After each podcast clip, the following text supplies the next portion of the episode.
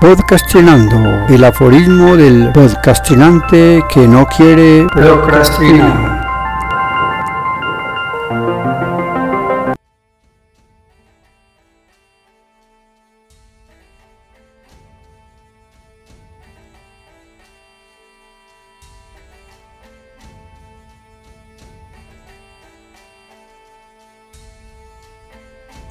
Aforismo número 3 de la segunda temporada. Mira las aves del cielo, no siembran, ni ciegan, ni recogen. Igual Dios las alimenta. Mateo 6. Acabo de poner agua y alpiste en mi balcón. Tengo la indecible necesidad de manifestar que cada vez que recorro algunas calles me da grima ver personas tiradas en el piso, andrajosos, con algunas sobras de comida al lado, aguardando a ser tomadas una vez despierto el dueño y amo de tales ingestas. Entonces me sale del corazón una apología cristiana a la encontrada en Mateo 6. Mira los hombres del suelo, no siembran, ni ciegan, ni recogen. Igual Dios los alimenta. Un poco de risa es como sacudir el alma de pensamientos negativos.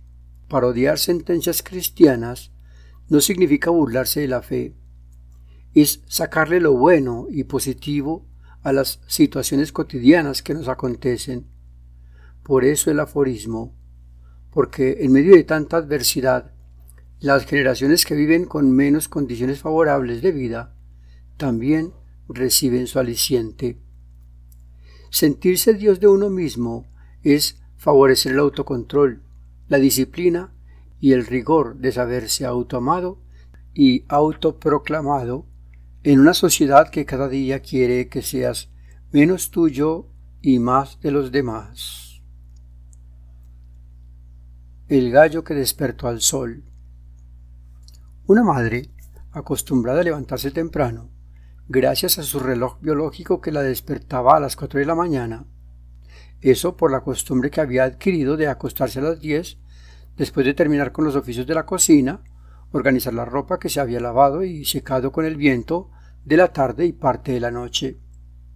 Al otro día, en el turno matutino, el oficio cotidiano de prender fogones, montar la agua de panela, preparar la masa para las arepas o incluso sacar las precocidas de la nevera para poner en el asador y continuar con la rutina de atender tanto a sus hijos, el marido y los novios que de vez en cuando llevaban sus hijas.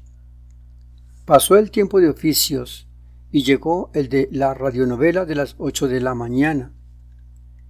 Al ver que todo estaba oscuro dentro de la casa, se arrimó a la ventana para descorrer las cortinas, pero estaba tan oscuro como si fueran todavía las cuatro de la mañana fue hasta la alcoba donde dormitaba su marido, lo sacudió con fuerza para que despertara.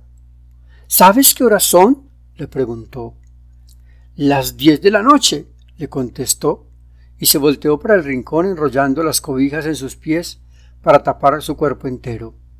Son las ocho de la mañana. y lo siguió sacudiendo. El hombre, sobresaltado, se sentó en la cama y consultó el reloj de números verdes que reposaba sobre la mesa de noche. Efectivamente, marcaban las 8.03 antes del meridiano. Se cercioró de que las insignias de las letras AM en el rincón izquierdo de los números estaban en su lugar, que recién cambiaban a 804. Se sentó, se puso las pantuflas y, acompañado de su señora, luego de verificar en todos los relojes de la casa fueron donde el vecino para reconocer en otros relojes la situación por la que estaban pasando. El hombre medio abrió la puerta y un poco somnoliento preguntó asombrado cuál era el problema que tenían para estar tocando a tan tempranas horas de la mañana. Son las ocho. le contestaron a voz en coro, haciendo énfasis con el índice, señalando los relojes de sus muñecas. El hombre, exaltado, se olvidó de la puerta y fue a llamar a su señora, que acostumbraba a regar las matas antes de las siete para que no la cogiera la luz quemante del sol de las diez. Mientras tanto, arriba, en un árbol de guayabas, dormitaba placentero el gallo, abriendo un ojo de vez en cuando para atender a sus gallinas que le rodeaban en las ramas de arriba y de abajo. Un sobresalto de sacudida de alas que movió todas las ramas del árbol, estremeciendo el equilibrio de todas sus congéneres. Con los ojos cerrados y la costumbre matutina, mentalmente subió las escaleras del cielo. Seguía oscuro.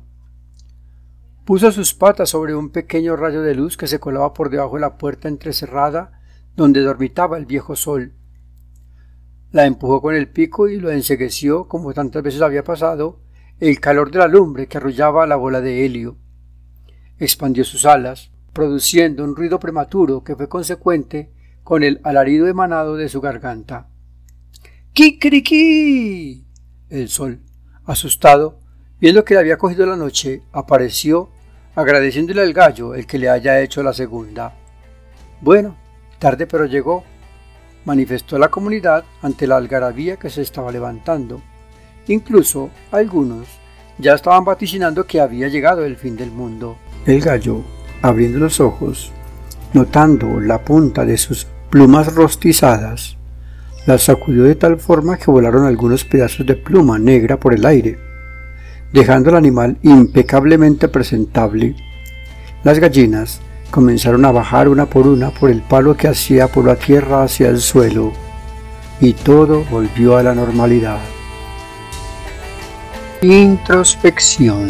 En los siguientes capítulos tendremos una serie denominada Introspección sobre la vida sentimental de un adolescente de los años 70. No deje de acompañarme. Hasta aquí, podcastinando. El apoyo del podcastinante que no quiere procrastinar.